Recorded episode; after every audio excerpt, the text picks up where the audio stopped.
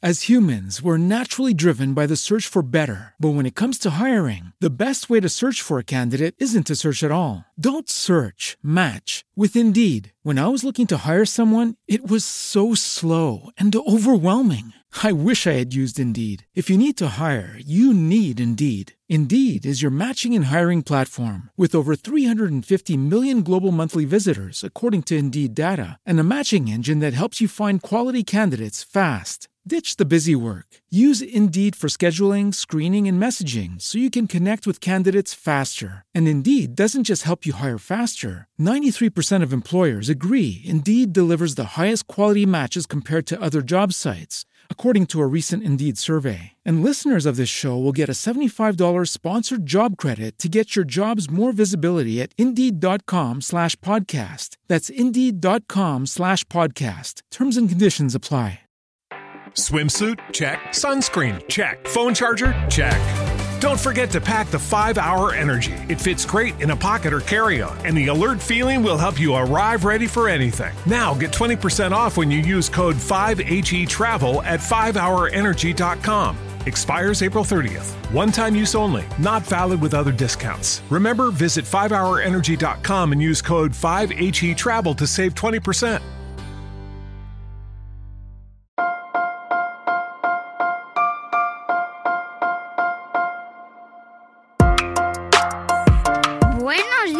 Días, Madre Esfera. Buenos días, Madre Esfera, con Mónica de la Fuente. Buenos días, Madre Esfera. Bienvenidos un día más al podcast de la comunidad de creadores de contenido sobre crianza en castellano.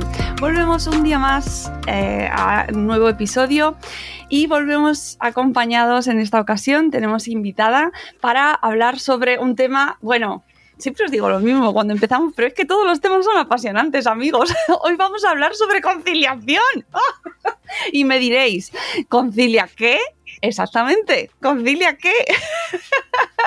es el título del libro que os, vamos a, os traemos hoy y que os vamos a, presentar junto a su autora, que es Maika Ávila. Ella es periodista en la SER, eh, es la autora de este libro y la doy la bienvenida, le doy la bienvenida. ¿Cómo estás, Maika? ¿Cómo, ¿Qué tal? Hola Mónica, ¿cómo, cómo estás? ¿Cómo, ¿Cómo está la audiencia? Gracias, por, gracias por, por, invitarme y por dedicar este ratito en tu espacio a, bueno, pues a, a conversar ¿no? Mm. sobre, sobre la conciliación, que, que, es lo que intentamos todos cada día, en todos los ámbitos de, de nuestra vida y, y, bueno, y con todos los que tenemos alrededor. ¿no? También. Eh, es, que es un temazo, la conciliación es un temazo, tenemos mucho aquí que conversar, pero quiero que me cuentes por qué este concilia qué, cómo surge y cómo te, lo, cómo te planteas eh, meterte en este berenjenal. Pues eh, todo, toda la vida al final, eh, Mónica, no sé si a ti te pasa, pero es bastante fruto de, del azar, ¿no? Vamos a trompicones por la vida intentando salir adelante, haciendo cosas que nos gustan, fíjate tú, ¿no? Tu, propio ejemplo de a lo que te dedicas, y los azares de, de la vida hacen que, que, yo tenía una idea en mi cabeza y estaba buscando un, lugar donde poder publicar, eh, que en principio no tenía nada que ver con esto de, de la conciliación porque escribí, eh, escribía ya de, de educación en, el, en, un blog en el, en el Huffington eh, y tenía una idea, ¿no? Pues yo, yo, tenía una idea que tenía, eh, estaba viendo cómo las familias, los, los padres, estábamos todos muy perdidos eh, a la hora de, de, criar.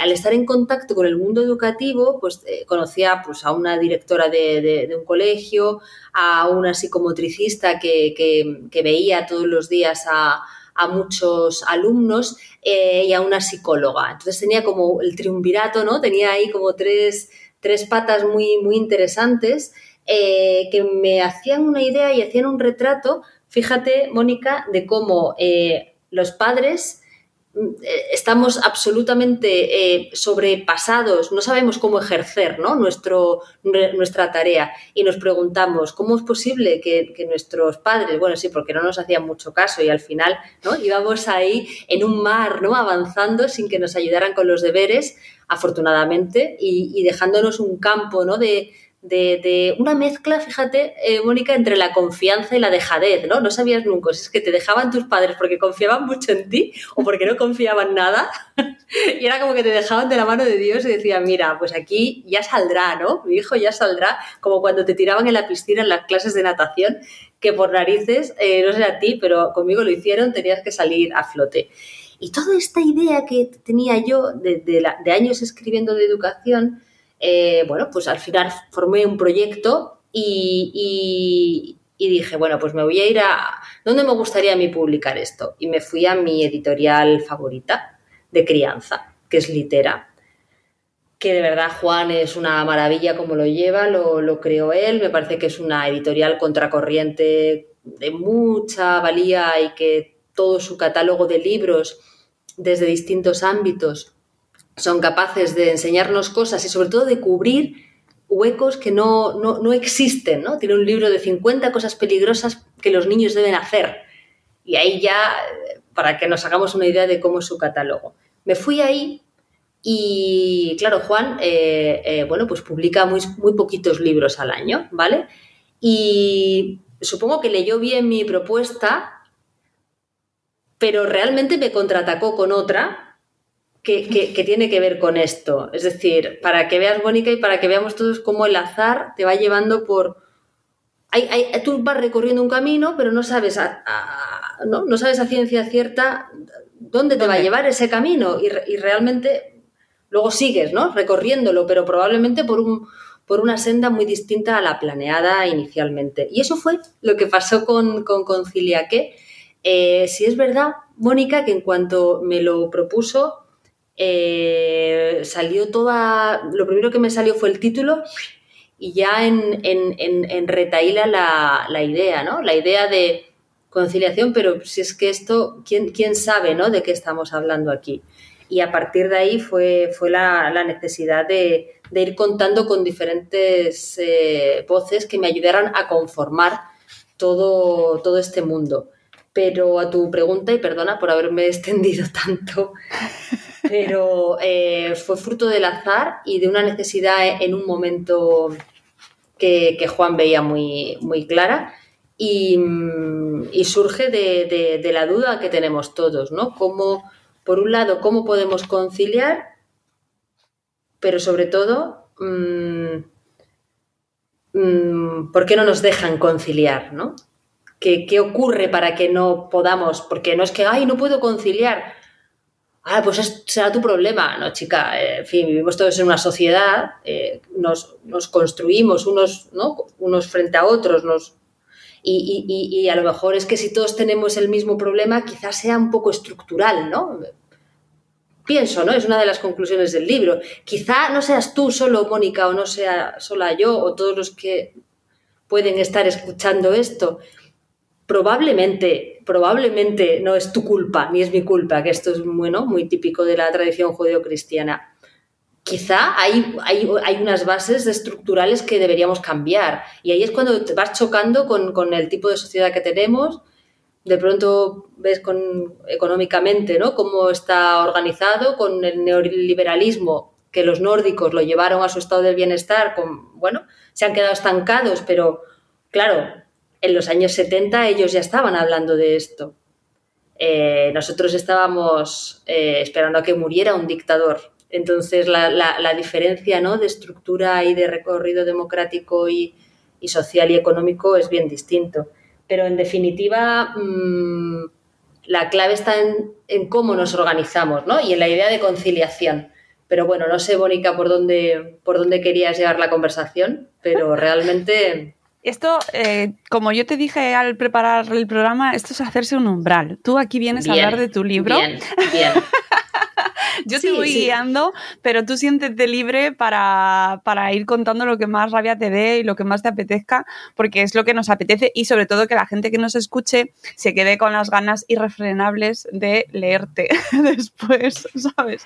Lo que sí que escuchaba, o sea, pensaba al escucharte es cuánto de ti personal hay en el libro, porque como periodista que eres, se nota mucho. Es decir, nos, nos presentas a muchas personas, muchos datos, eh, nos presentas los hechos. ¿Cuánto de ti hay en, eh, en, estas entrevistas, en esta selección de las, de las entrevistas que has hecho y de los diferentes enfoques que nos traes. Claro, claro. Por un lado, eh, yo no podía haber eh, escrito este libro Probablemente sí, pero desde otro enfoque. Eh, yo tuve un periodo, eh, trabajo en la cadena SER, en, informativos, llevo ya muchos años y antes he estado en, otras radios también en informativos, pero tuve un lapsus de, tiempo que eh, trabajé em, con mi hija de cuatro años en ese momento, de 3 a 10 de la noche y con mi pareja que también trabajaba en un horario vespertino. con lo cual eh, había que contratar a una. Nosotros somos de. vivimos en Madrid, pero los dos somos de fuera de Madrid, así que no tenemos familia aquí. Eh, y tuvimos que contratar a una persona para que cuidara de, ella, que prácticamente pues, eh, pues un sueldo se lo llevaba. Porque no, es decir, que uno, trabajaba para, para, para, mantener a la persona que cuidaba a nuestra hija, con lo cual el absurdo era absoluto. Y con la pena y el desgarro de dejar a tu hija de cuatro años pues unos días enferma, otros días con movidas, con tal, y dejarla sola y no poder criarla, porque por la mañana iba a la guardería. Entonces, el plano personal, eso, de, esa amargura, ¿no? Y esa necesidad de, salir adelante y de verla, de, darle, intentar darle la vuelta a la historia en el sentido de, que no estoy sola, en el momento que compartes las cosas, es más interesante.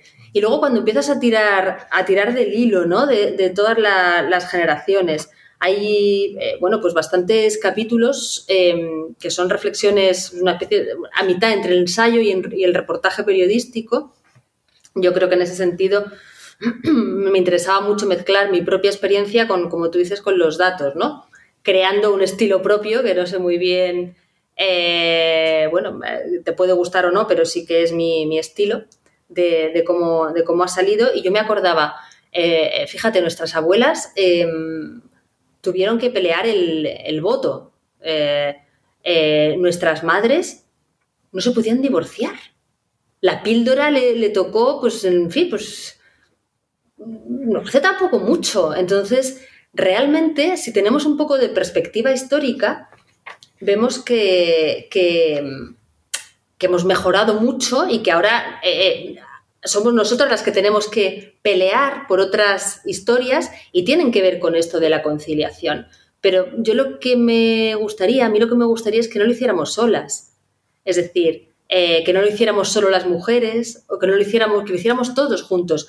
Hay una cosa que me llamó mucho la atención a la hora de, de afrontar esto y es, claro, si tú ves el índice, ¿no? Dices, venga, eh, Álvaro Bilbao, son probablemente muchos de los que escuchan eh, este podcast son, ¿no? le resultan nombres bastante familiares. Todos, sí. Claro, Álvaro Bilbao, que además es un ser todo bondad y bueno, todos los que salen magnífico. Álvaro Bilbao es que es una maravilla de persona, eh, súper generoso. pues Carlos González, María Jesús Álava, Marta Sanz, que es escritora, Teresa Castro, que es demógrafa y que cuenta muy bien eh, que el problema no es que nazcan pocos hijos, que el problema son las condiciones laborales tan penosas que hacen que, no, que no, tengamos eh, condiciones para poder eh, mantener una familia. es decir, que nos engañan con eso, hay que tener más hijos, ¿no? Lo que hay que tener es los que tú quieras tener, pero que, pero que te los puedas permitir, ¿no? Porque ahora el hijo ha pasado a ser como un objeto de lujo, ¿no? Eh, yo me acuerdo en nuestra época, eh, a lo mejor era la casa, ¿no? El barrio, ¿no? La casa donde vivías, donde tal. Eh, luego pasó a ser el coche, de algún modo, ¿no? Los años 90, ¿no? el momento del variocón de los yuppies, ¿no? Rollo coche. Y ahora, Mónica, ahora el producto de lujo es el hijo.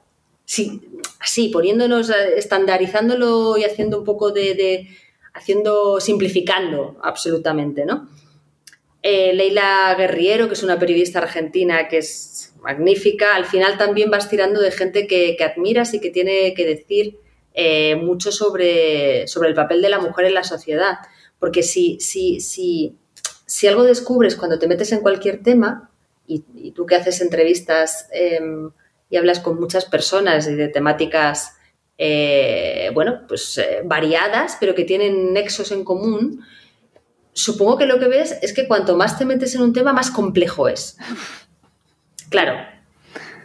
Entonces, si vamos a simplificar, mejor lo dejamos, porque los eslóganes eh, en el Congreso de los Diputados o en los tweets, pues, eh, ¿no? Y si eres publicista ya te lo sabes muy bien.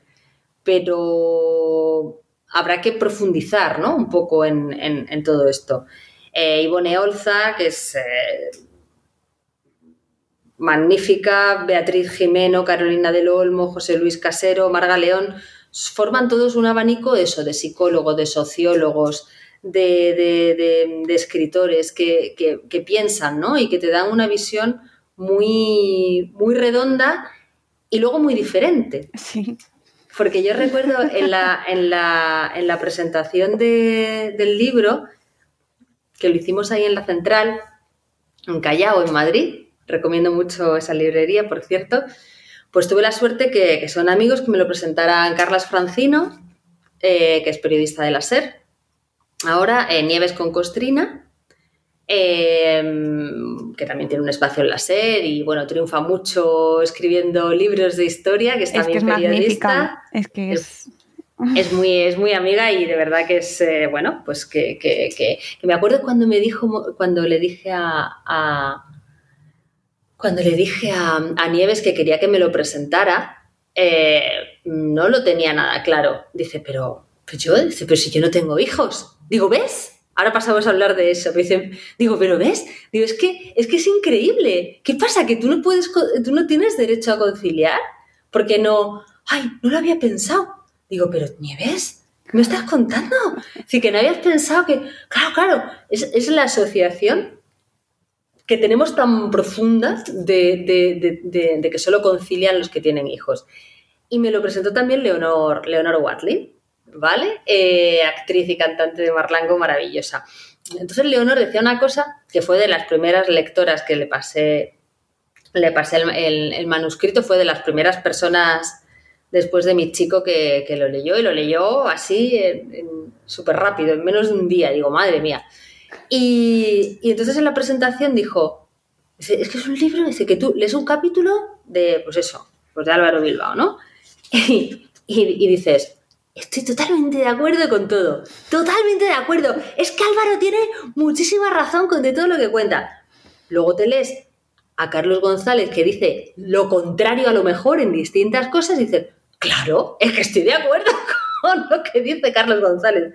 Luego te lees a Rosa Jové o a Leira Guerriero. Es decir, son capítulos que, se contradicen en, ocasiones y que cuando te los lees, te, los crees. Pero, ¿por qué? Pues porque refleja esa complejidad del tema, porque las cosas no son sencillas, porque tú como madre, como mujer, como persona humana en este planeta, pues piensas una cosa, eh, al rato puedes pensar otra y no es que seas eh, una persona poco coherente al pensar eso, sino eres una persona compleja que te plantea, para mí ¿eh? es como yo lo veo, que te planteas muchos puntos de vista y que eres lo suficientemente, tu mente suficientemente eh, amplia como para captar todos esos matices. Y a lo que yo apelo en este libro y en la vida en general es a tomar tus propias decisiones en base a, a bueno, pues a lo que opina gente que, para ti es importante lo que digan, porque probablemente pues un pediatra ha investigado en su campo más que tú, que te dedicas a otras cosas, o, bueno, o alguien ¿no? sobre, el, sobre el feminismo, que lo del feminismo también es un tema. Cuando empiezas a hablar con, bueno, pues con activistas ¿no? Eh, feministas como Patricia Merino o, María Pazos, que son las dos que reflejan aquí dos posiciones muy distintas, tan distintas, eh, son contrapuestas en realidad. Ahí sí es verdad que hay poco, ¿no? Ahí, ahí, no tienen nada que ver. Nada que ver, nada que ver. Claro, pero tenían, tenían, por eso es interesante, ¿no? Entonces, eh, ahí me di cuenta que, que, no creo en el feminismo de trincheras ni en nada de trincheras en general. Es decir, ¿qué, qué significa esto? Mm, el, tener una idea fija sobre algo, ¿no? Es que esto tiene que ser así. Bueno, veamos, ¿no? Eh, si realmente es la mejor solución. Porque para mí, para mí, en realidad es un término medio de lo que dicen ambas en unas cosas y en otras tienen, para mí, eh, comulgo más con una y en otras cosas comulgo más con la otra persona. En todo caso, eh, te das cuenta y dices, madre mía, ¿cómo hemos podido avanzar tanto con un feminismo tan polarizado? En, unos extremos tan, tan distantes. Entonces Leonor decía eso, dice que era un libro eso, muy, muy, muy curioso, porque te leías y dices, pero ¿cómo puedo estar de acuerdo con todo si me está diciendo lo contrario de lo que decía el invitado? Y entonces al final, cuando te, en fin, eh, es lo que al menos me, me contaba me contaban Leonor o me contaba pues también Nieves, ¿no? Y, y, Francino, Carlos, cuando se lo, se lo, leyeron, es la sensación de, complejidad y que, que, es un tema que luego eh, políticamente ha evolucionado mucho, porque este libro se escribió hace dos años, en el tema de los cuidados. ¿no? que eso lo, bueno, pues lo, utilizan, en este caso es un argumentario ¿no? que de los partidos de, de izquierda de este país que lo han, lo han incluido en su agenda eh, y bueno, y a mí me, gusta ese, ¿no? ese cambio de decir, bueno, conciliación o cuidados, ¿no? Porque en el libro insisto mucho eh, en lo que decíamos antes, Mónica, que no es eh, conciliar con hijos. Es decir, es que hay gente que no puede tener perro porque no puede ir a casa. Ahora cambió, ¿no? Con el teletrabajo en, en según qué, aunque ya estamos volviendo muchos a la oficina. Pero hay personas que no pueden tener perro porque no pueden sacarlo tres veces al día, porque no pueden estar en casa o no podían estar en casa en ese momento. O, personas, eh, eh, otro de los capítulos em, eh, en el que no se pueden independizar. jóvenes que tienen 30 años y, que el sueldo, la mayoría, en fin, los que, los que tienen, pues no pueden irse de casa de, de sus padres ni, ni, vivir solos, ni pues lo que una familia, lo que quieran. Y las personas que tienen eh, mm, padres que necesitan cuidados, parejas que necesitan cuidados, eh, un, niño con independencia del cuidado que pueda necesitar. Eh, en fin, empiezo el libro también haciendo alusión a esto porque me parece súper importante. niños con enfermedades, con un tipo de dependencia ahí ya qué, ahí, ahí de qué estamos hablando. Es decir, necesitamos una, estructura muy fuerte, social y económica, que nos apoye a todos. Y a mí me enfada mucho que la conciliación se, se, se identifique solo con hijos, porque no es verdad. Y porque lo que me he dado cuenta es que se utiliza como un engaño brutal para separarnos también en las empresas. ¿Por qué?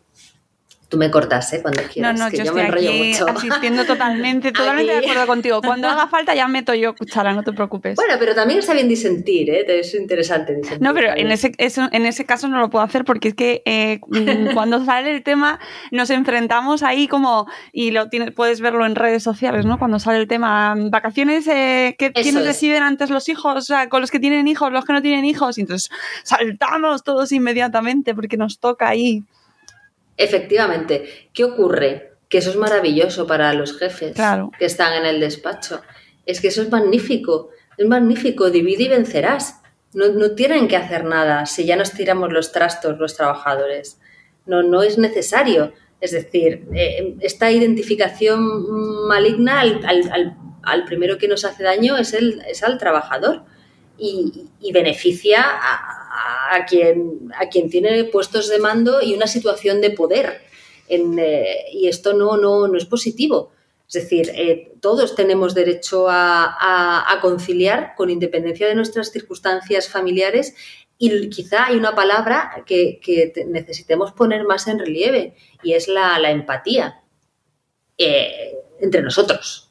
Y eso incluye pues, Twitter, como decías, aunque, aunque quizás sea un foro distinto donde encontremos más empatía, aunque también, sin duda. Pero yo quiero pensar que, que, este puede ser el, siglo de, la empatía. Porque necesitamos mucha perspectiva. Yo te decía antes, es que eh, nos parece que no avanzamos. Sí que hemos avanzado. Y a veces cuando se avanza mucho, cuando se avanza mucho, eh, con, ha habido unos movimientos feministas muy fuertes en el, mundo, desde el Me Too, eh, también raciales, eh, surgen unas, unas, unas, narrativas, unos discursos del odio que estaban soterrados porque temen como perder ¿no? una fuente de, de, poder. Entonces, sí es verdad que si, algo nos enseña la historia es que cuando se avanza, ¿no? Un poco, eh, enseguida como que hay otras fuerzas que invitan a retroceder, ¿no? Eso que se ha avanzado. Eh, cuando hablo de avanzar, me, refiero a, conquista de, derechos y, a un, y, a un, y a un intento de, ser más igualitarios. Eso incluye todo tipo de, orientaciones eh, sexuales, de, em, raciales y de, formas de estar en el mundo y, del respeto al otro. Entonces, bueno, no sé, igual sí, igual es el siglo de la empatía. Em, bueno, no sé, no lo sé. No, lo vamos, no lo vamos a ver, lo van a ver nuestros hijos. O... Sí. Claro, tú date cuenta, ¿no? Es que es muy, es muy, es muy difícil de, saber. En todo caso, lo que yo sí creo y reivindico es que, este tema de los cuidados y de la conciliación em, lo hablemos todo el rato en, los medios, en la política, que, forme, que pase a formar parte de la agenda política y que hagamos debates eh, ricos de, gente muy diversa, de gente muy diversa, que no estemos las, las tías, con perdón, siempre hablando de esto, es que ya es aburrido, quiero decir, no, llegamos a ningún sitio, que sí llegamos, a ver, pero necesitamos, para mí, ampliar eh, horizontes en, en, eh, pues eso, es decir, de, pues en, Telefónica, en, aprender, eh, aprendemos juntos, ¿no? El que habla mucho de educación, de crianza, de temas interesantísimos. Ampliar, ampliar fronteras y que intentar llegar a, mucha gente con un discurso lo más eh, amplio y menos reduccionista posible. Hmm.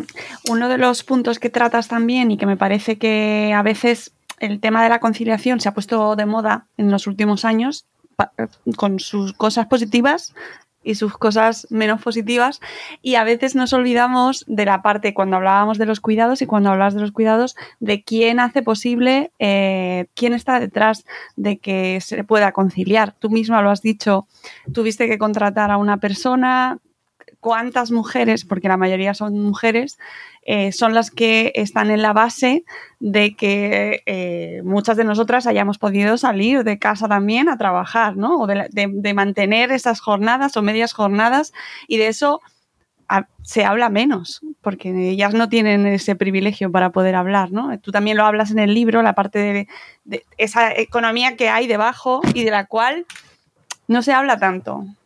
Claro, tú imagínate eh, esas mujeres que vienen a cuidar a nuestros hijos. Eh, ¿Quién cuida de sus hijos? Claro. Y ahí surge un batallón tremendo que son los niños de la llave también, que van con, salen de los colegios y van con la llave colgada. Esto me lo contaban, eh, yo no lo, no, lo, he visto, pero bueno, sí que hemos leído algún reportaje sobre, sobre esto y básicamente son niños que con ocho años, muy pequeñitos, pues eh, sus padres están trabajando eh, y, van, bueno, y pasan el día en el colegio y luego solos en casa. ¿Qué, ocurre? Pues que eh, si esto es una, es una escala y el, precario siempre se lleva la, peor parte de todas las escalas en, la sociedad y eso incluye la conciliación. Como nuevo cliente de Western Union, puedes disfrutar de una tarifa de envío de 0 dólares en tu primera transferencia internacional de dinero en línea. Envía dinero a los tuyos en casa de manera rápida, fácil y conveniente. Visita westernunion.com o descarga nuestra app hoy mismo y tu primera tarifa de envío corre por nuestra cuenta. Aplican ganancias por cambio de moneda. No disponible para tarjetas de crédito y envíos a Cuba. Servicios proporcionados por Western Union Financial Services Inc. NMLS 906983 o Western Union International Services LLS NMLS 9069 85 Hello, it is Ryan, and I was on a flight the other day playing one of my favorite social spin slot games on chumbacasino.com. I looked over the person sitting next to me, and you know what they were doing? They were also playing Chumba Casino. Coincidence? I think not. Everybody's loving having fun with it. Chumba Casino is home to hundreds of casino style games that you can play for free anytime, anywhere, even at 30,000 feet. So sign up now at chumbacasino.com to claim your free welcome bonus. That's chumbacasino.com and live the Chumba life. No purchase necessary. BGW. Void were prohibited by law. See terms and conditions. 18 plus. Hay, mm, hay un, aspecto que yo hablo en, ocasiones con, con mi madre. Yo no sé la, la tuya o tu entorno, ¿no? Cómo creciste, pero sí que coincidía o coincide de mi generación. Yo soy del 77. em, mi madre no estudió carrera, mi madre estuvo criándonos, estuvo en casa. Eh, yo viví en, un ambiente urbano, mi madre se crió en un ambiente rural. Entonces, eh, su único mantra respecto a la educación, yo tengo dos hermanos, ¿no? Pero eh, lo que le interesaba que me quedara a mí claro en la cabeza era que yo tenía que ser independiente económicamente y no depender de ningún señor o señora. Bueno, en ese momento era solo señor, ¿no? Lo que se, lo que se estipulaba. Y, y eso yo creo que en mi generación la tenemos grabado a fuego Claro. esa independencia económica, ¿no? Que nos permita, que nos permitiera desarrollarnos. ¿Qué ocurre? Venga, pues venga, lo hacemos, ¿no? Hacemos caso porque somos muy buenas hijas y además sabemos qué es lo que necesitamos y lo que queremos, ¿no? Pues todas elegimos una profesión. Supongo que también de todas tus colegas, todas estudiaron una carrera prácticamente, ¿no? El 95%, porque es que era la época. Era la época de, de bueno, pues de poder estudiar y, eh, y yo creo que también ahí el sistema ¿no? político sí que con becas, con un apoyo, aunque no siempre llegaban, pero había un interés, ¿no? Incluso había una educación sexual muy potente del póntelo, pónselo, que yo creo que ahora algún diputado de Vox se echaría las manos a la cabeza. Es que es una cosa no, no, que no, da, no das crédito. Bien, bien, esto, esto ya, ya hay que ir avanzando en este sentido, que parece que hemos retrocedido en, en- en muchos discursos. Pero vale, entonces hacemos la carrera, eh, cumplimos ¿no? con los eh, deseos psicoanalíticos casi de, de nuestros padres y, y lo hacemos. Bien, bien. Eh, ¿Qué nos encontramos? Varias crisis, eh, el desempleo, por supuesto, y una situación precaria muy potente. ¿Vale? Seguimos adelante, trampeando, eh, trabajando por nuestra propia, ¿no? Montándonos nuestras propias empresas, nuestras startups, nuestras eh, historias, ¿no? To- Todo esto en medio de una revolución tecnológica sin precedentes que para mí supone ahora mismo un cambio de era, lo que, lo que estamos viviendo de consecuencias que ya, que ya iremos viendo. Y entonces cuando ya eh, hemos hecho todo eso, que bueno, tenemos un sueldo precario y tal, pues nos juntamos con una pareja, ¿no? Y decimos, venga, pues yo qué sé, pues no sé, queremos ser padres, madres, le damos una vuelta, ¿no? Y, cada pareja va tomando sus propias decisiones. Entonces, quien decide que sí, que quiere seguir para adelante y, te- y- y- y tener un hijo, pues, pues bueno, pues entonces lo tiene. Y entonces, ¿ahora qué hace con el hijo? Porque claro, están los dos trabajando con un sueldo muy escueto, con un sueldo muy precario y, con una situación muy endeble y, de poca consistencia, que diría Bauman, ¿no? con la sociedad líquida, eh, y dices, entonces yo miro a mi madre y le digo, eh, mamá, ¿esto era la revolución de la mujer? ¿En serio? Es decir, el, no, el, el- trabajar por un sueldo mísero, el no poder criar eh, a mi hija si quiero estar con ella. Y trabajar en casa cuando llegas después de trabajar, porque las mujeres tenemos la doble jornada. Eso es. ¿Really? Esto es, esta es la, esta es la liberación de la mujer que me has vendido, que, que me habéis vendido. Claro, claro, en el momento en el que subes un, es- un- un escalón, ¿no? Te encuentras con otra realidad y con otros problemas que nuestras madres no podían atisbar, porque ellas ni siquiera llegaron a eso. ¿Qué ocurre? Pues que las mujeres salimos en, los años 90 a, ocupar el mercado laboral y las casas se quedaron vacías. Pero la mujer siguió, como tú dices, Mónica, asumiendo esa doble jornada. porque era, lo que nuestras parejas y nosotros habíamos podido ver en nuestros contextos, pero es que, eh, chicos, es que ahora yo estoy trabajando fuera. Entonces, esa, esa, esas anomalías son las que se están produciendo y, y, y, no, y no sabemos cómo se van a resolver, pero desde luego que solas no, no por ciencia infusa, no... Eh, habrá que trabajarlo y, bueno, y, sí que eh, otra cosa no, pero combativa eh, sí, que, sí que creo que, soy y sobre todo creo que tenemos que serlo, ¿no? Todos en, eh, este aspecto. Por eso sí que, sí que invito mucho a, la reflexión o, al menos... Mónica, el pataleo, vale, que vale, que no podemos estar todo el rato para, reflexionar tanto, pero sí para decir que no ante, ante algunas actitudes y, eso, y eso incluye cosas muy pequeñitas. Eso incluye cosas muy pequeñitas del, día a día. ¿no? El, decir, no, es que si no lo hago yo, no lo hace nadie. Ah, chica. Venga, venga. Pues perfecto. Es decir, si no lo haces tú, no lo hace nadie. Bueno, pues que a lo mejor no tiene nadie que hacerlo, ¿no? Es decir, ¿en qué momento? Es que me parece interesante eso que dices, ¿no? De, que no, lo habíamos hablado hasta ahora, de la, de la doble jornada. Es que además el libro de. Es que lo tengo aquí. que está súper bien. A ver. Ay, ¿dónde lo tengo? Ahora no lo encuentro. Bueno, ahora no lo encuentro. Libro La doble jornada, que está publicado por Capitán Swing, eh, maravilloso, eh, sobre este tema, que claro, nos hemos liberado las mujeres, empezamos a trabajar, pero ¿qué pasa con la casa? Claro, claro, gran editorial, por cierto. Sí, sí, fantástica. Y, que, y que a, mí me parece muy interesante porque nos echa, o sea, de repente nos cae como, sí, sí, concilia, concilia, pero, pero esfuérzate, sigue esforzándote el doble por estar al nivel de trabajar, si la media jornada que tengas para poder conciliar y luego seguir trabajando en casa.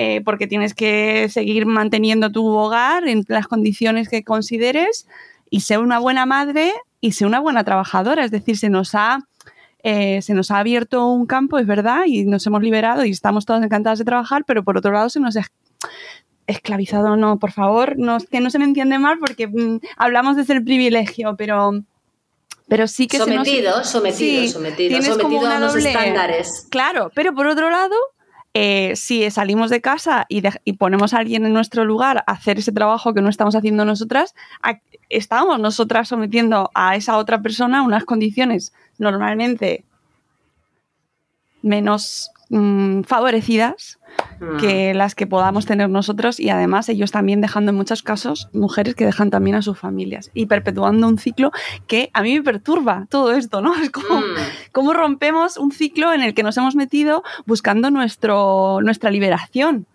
y hasta qué punto la conciliación y la búsqueda de la conciliación al final es meternos en una rueda. No, no, o sea, es todo preguntas, ¿eh? Como ves, no hay ninguna respuesta. Sí, la, vida, la vida a muchos no les gusta, pero realmente la vida son preguntas es todo el rato, así. Todo el rato así.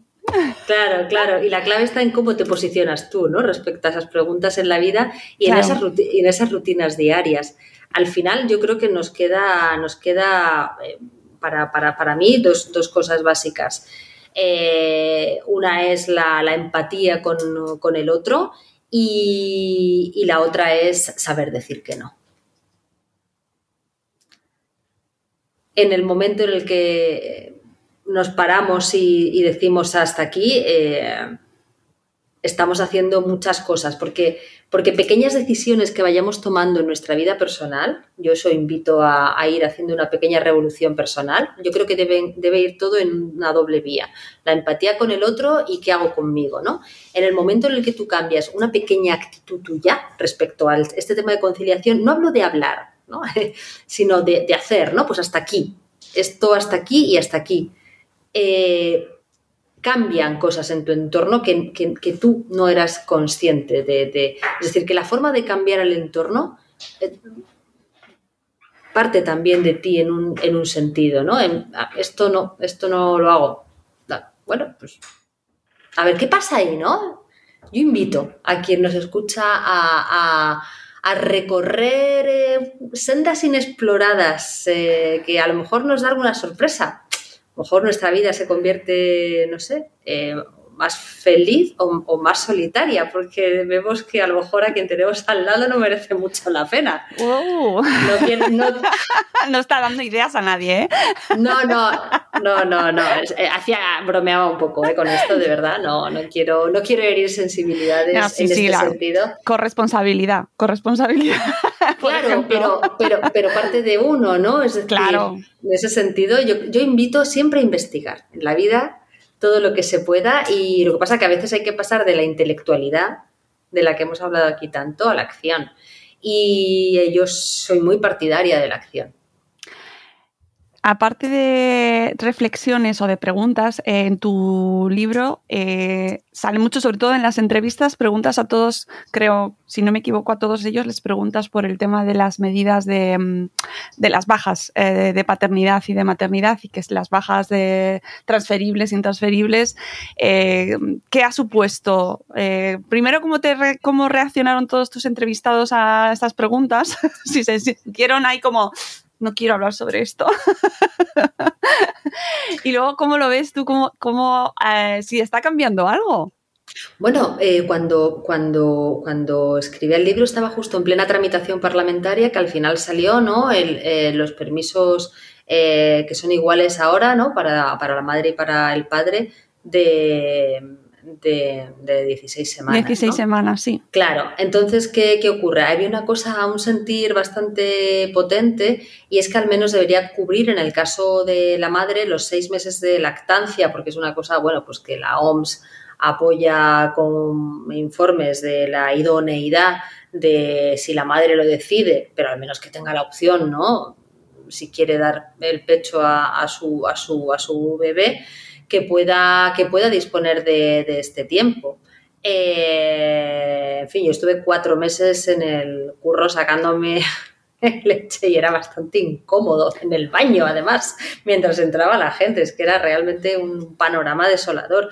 Entonces, en esto de los permisos sí que coincidían todos de que al menos tuviera se respetara ese, ese tiempo y a partir de ahí pues, pues eh, había quien cargaba más las tintas de que eh, la, madre era la que tenía que prolongar más eh, o que deberían ser iguales, eh, pero mm, lo que, lo que todos coincidían era en, eso, en los seis meses de la madre al menos, y, en coger mucho el, sistema nórdico, ¿no?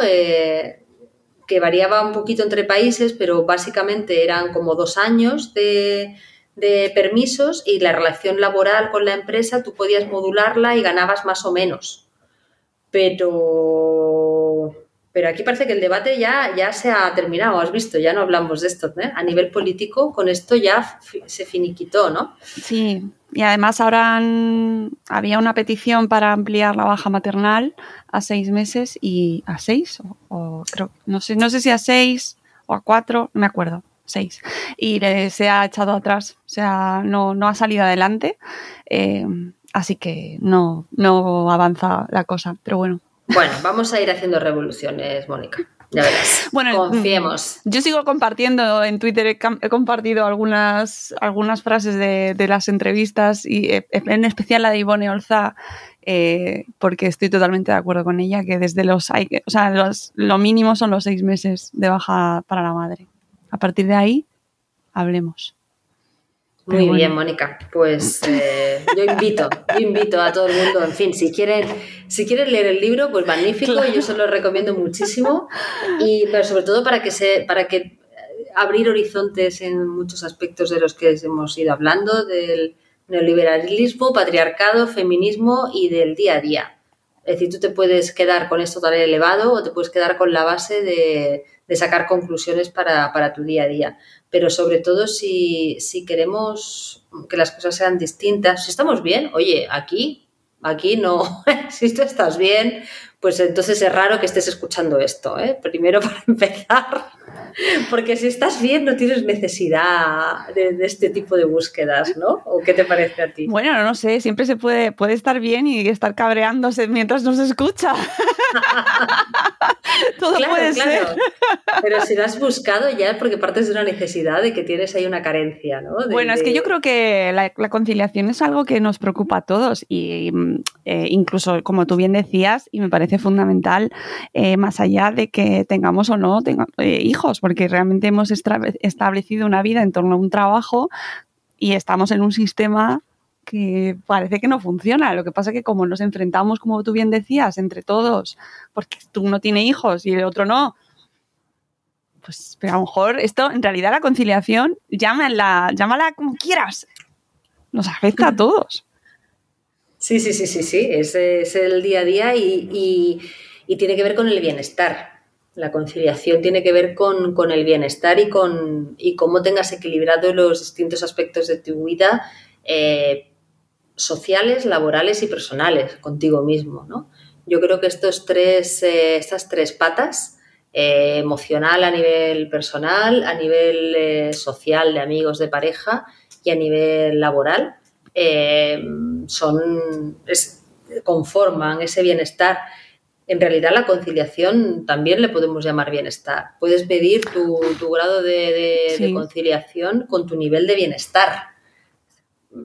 Tiene mucho que ver si tú eh, encuentras que esos aspectos de tu vida que consideras relevantes están bastante equilibrados, pues probablemente tengas unos días de tu vida bastante agradables, porque cada cosa estará en su lugar y a veces, a veces no, pero bueno, nunca están en su lugar realmente, pero porque siempre hay cosas que te desestabilizan o que no sabes por dónde te vienen, ¿no? Pero, pero, pero si tienes esa base de, bienestar, podrás hacerlos, hacerles frente. Si no, no sabes por dónde te vienen todo el rato. Y ahí ya estamos hablando de salud mental, que es otro tema muy interesante, Fundamental, sí, sí, porque eh, lo de no conciliar al final es llegar al final del día mm, pues los niveles de ansiedad, estrés, eh, sea por el motivo que sea, no solo porque tengas hijos o no tengas hijos, sino porque no te da, no tienes vida social, no, no puedes hacer ejercicio, no, no puedes más que estar trabajando, que es lo que estamos abocados. Y si no tienes trabajo encima te sientes fatal porque no estás produciendo, ¿no? Que es otra de las cuestiones, ¿no? Producir. Ah. Producir, producir. Total, total, como estamos haciendo nosotras ahora, estamos produciendo. ¿Verdad? Pero bueno, vamos a verlo como nos estamos tomando una, ah, ahí un rato. Ah, pero está siendo, está siendo un rato de producción muy agradable. vale, vale. Claro, pero esa, esa, esa es la clave, porque al, al, al final todos lo que queremos es estar motivados ¿no? por, por hacer cosas que nos interesen y, lo que recibimos de la otra persona o lo que yo recibo de ti en este rato, pues a mí me, a mí me, hace sentir bien, ¿no? Porque, porque ponemos en común eh, ideas que yo ya he pensado por mi lado, tú has pensado por tu lado, quienes nos escuchan tienen también su propia reflexión y, hay un momento bonito ¿no? de, unión en, esa conversación. Por eso este tipo de producciones son, son muy agradables, realmente. Eh, dices el, el subtítulo del libro es del engaño de la conciliación al cambio real. Eh, y, sí que quiero ir concluyendo esta entrevista con la pregunta definitiva que, es para ti el cambio real, ¿no? Que es eh, en qué se traduce ese cambio efectivo. Primero, Mónica, en ser conscientes del berenjenal que estamos liados, eh, metidos, que yo mm, sinceramente no sabía la magnitud de la tragedia hasta que griega. hasta que hasta que me, hasta que me puse con esto porque yo no salía de, mi cabreo por la época de mi vida que había tenido una, una, situación que me, que me impidió durante casi unos meses, un año, ver crecer a mi hija de lunes a viernes, porque prácticamente no la veía hasta el fin de semana. Entonces, eh, eh, eh, superar ese cabreo superar esa situación de incomodidad absoluta y vital, fue ¿no? lo que, lo que, lo que me, hizo ver que, de esto hay que hablar. Es decir, hay que hablar todo, todo el rato. Y, entonces el cambio real primero es ese, es decir, primero ver, pasar el muro ¿no? del problema que tengas de conciliación profundo, porque todos tenemos un problema profundo seguro de conciliación en un momento dado de nuestras vidas, porque nuestra vida va cambiando y pasa por distintas etapas y nos lleva a tomar decisiones, pues oye, es que a lo mejor tienes que ser muy consciente de que tu foco de problema tiene que ver con, con una cosa de conciliación y de que están poco nivelados tus ámbitos en, la vida. Entonces, el cambio real eh, tiene que venir por ahí, con, una identificación de qué, de qué es lo que te está pasando realmente. Y a partir de ahí tendrás que ver cómo, carajo cambiar, porque claro, eh, yo hubiese dicho eh, a nivel personal, ¿no? En ese momento, pues me voy del trabajo, perdona chica, pues que necesito trabajar, es que las cosas no, son tan fáciles. Claro, ya me hubiese gustado a mí decir, venga, vivo de rentas, no necesito el dinero, no es verdad, nadie puede permitirse ese lujo, eh, o casi nadie, o desde luego no es la situación estándar. Entonces eso no lo podemos contemplar. Entonces, a partir de ahí, pues tendrás que ver cómo salir o, qué decisiones tomar. El cambio real, Mónica, para mí siempre va, siempre tiene que ver con la identificación, pero si no lo identificamos, no podemos actuar. Eh, eh, y, con, y, con, y es como lo de con las limonadas, ¿no? la vida te da limones, a ver qué limonada haces, ¿no? O las cartas, ¿no? A ver qué, qué juego haces con esto. Eh, tendrás que hacer algo, ¿no? Pero si no lo conoces, si solo estás dándote cabezazos contra la pared, no avanzas, en mi opinión. Entonces, ahí tendrás que, pararte tú un poco para, hacer un buen diagnóstico y ver qué salidas, y si no las hay, te las tienes que abrir. Eh, ese es el cambio real. Entonces, si tú eres capaz de hacer, tú, lo has hecho en tu vida y, muchas eh, mujeres y muchos hombres y familias eh, con respecto a muchos ámbitos, ¿no? A la hora de, mm. cuidar a, enfermos, a dependientes, a mayores, a vecinos, a hijos, ese es el cambio real. El cambio real es saber qué te está pasando y qué puedes hacer para cambiarlo y sentir empatía por el otro. No juzgar, empatizar. Vale que no le ayudes, no puedes ir ayudando a todo el mundo por ahí, que bastante tenemos con nosotros mismos en ocasiones, vale, no, no hay problema, no, pero madre mía, es que vete a las imágenes de la frontera de Polonia con Bielorrusia. Es que, no sé, es que es una cosa... Eh, eh, hoy presentaba el libro Juan Carlos Unzué que, en, Barcelona, ¿no? Eh, que, enfermo de ELA, futbolista, ex portero, ex entrenador. Y, y, le decía el otro día a los de los Asuna en una conversación que se hizo viral, cuando tengáis un mal día, pensad en mí.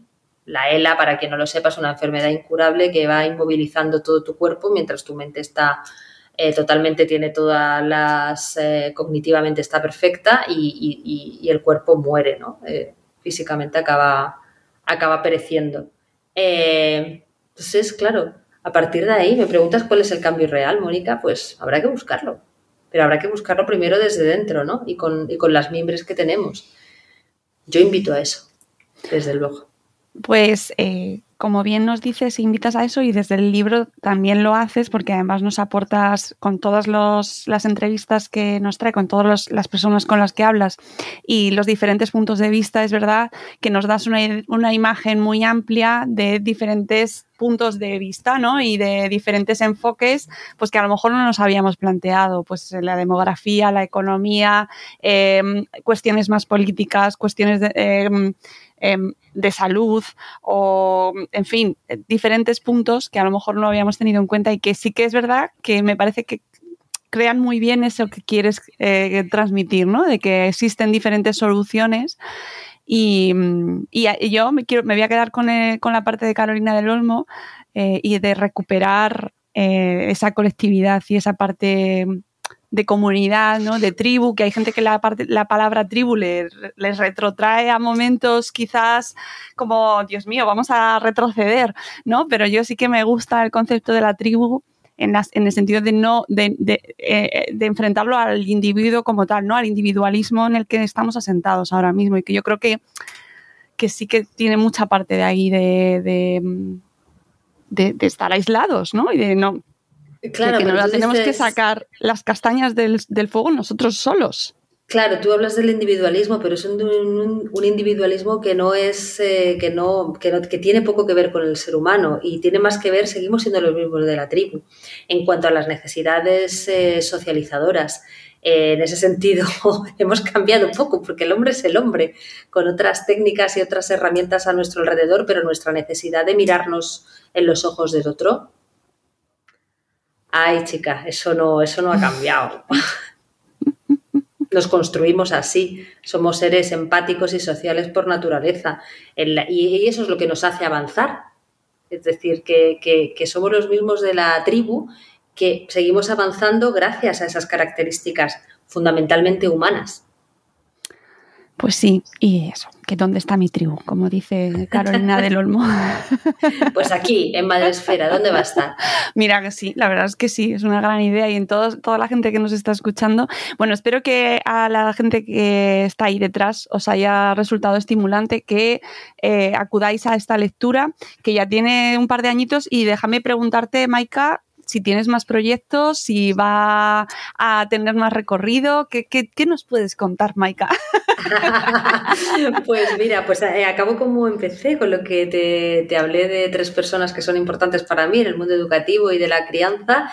Entonces ese proyecto está muy avanzado y espero que, que vea la luz, pues no sé muy bien cuándo, pero, pero, pero estamos en ello y tiene mucho que ver con, con cómo los padres estamos claudicando en distintos aspectos respecto a la crianza de los hijos y, algunos están, están necesitados de padres, algunos hijos. Así que bueno, iremos, iremos, iremos contando. Mónica. Bueno, pues nada, nos interesa, nos interesa, ya nos lo contarás, Maika. Claro que sí. Te abriremos claro las sí. puertas de, de nuestro espacio encantados para, para seguir leyéndote y para seguir reflexionando, porque, pues nada, siempre es una oportunidad estupenda de seguir haciéndonos preguntas y de seguir. eh, pues eh, creciendo y aprendiendo con toda la gente que pasa por aquí, que todos nos traéis pues eso, diferentes enfoques, diferentes preguntas, eh, menos respuestas, eso yo ya lo dejo para luego cada uno que encuentre la suya, pero siempre nos lo dejáis ahí eh, plantado para que nosotros eh, saquemos nuestras propias conclusiones. Así Bueno, que porque confiamos mucho en la inteligencia, ¿verdad? De todos los de, de, de Madre Esfera. Y, y gracias, eh, Mónica, por, por la oportunidad de, de compartir con y de escucharme, que la verdad me parece un privilegio. Pues muchas gracias, Maika. Nos seguiremos leyendo y amigos, nosotros nos vamos. Volveremos en un nuevo episodio de Buenos días, Madre Esfera. Hasta luego, Mariano. Adiós.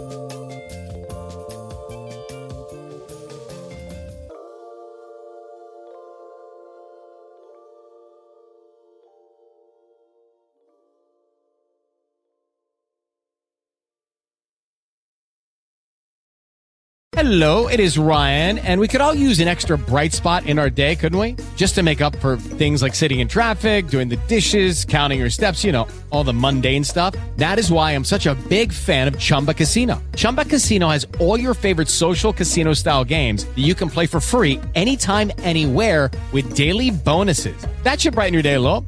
Actually, a lot. So sign up now at chumbacasino.com. That's chumbacasino.com. No purchase necessary. VGW. Void were prohibited by law. See terms and conditions. 18 plus. Judy was boring. Hello. Then Judy discovered ChumbaCasino.com. It's my little escape. Now Judy's the life of the party. Oh, baby, Mama's bringing home the bacon. Whoa, take it easy, Judy. The Chumba life is for everybody. So go to ChumbaCasino.com and play over 100 casino-style games. Join today and play for free for your chance to redeem some serious prizes. ChumbaCasino.com. No purchase necessary. Void were prohibited by law. 18 plus terms and conditions apply. See website for details.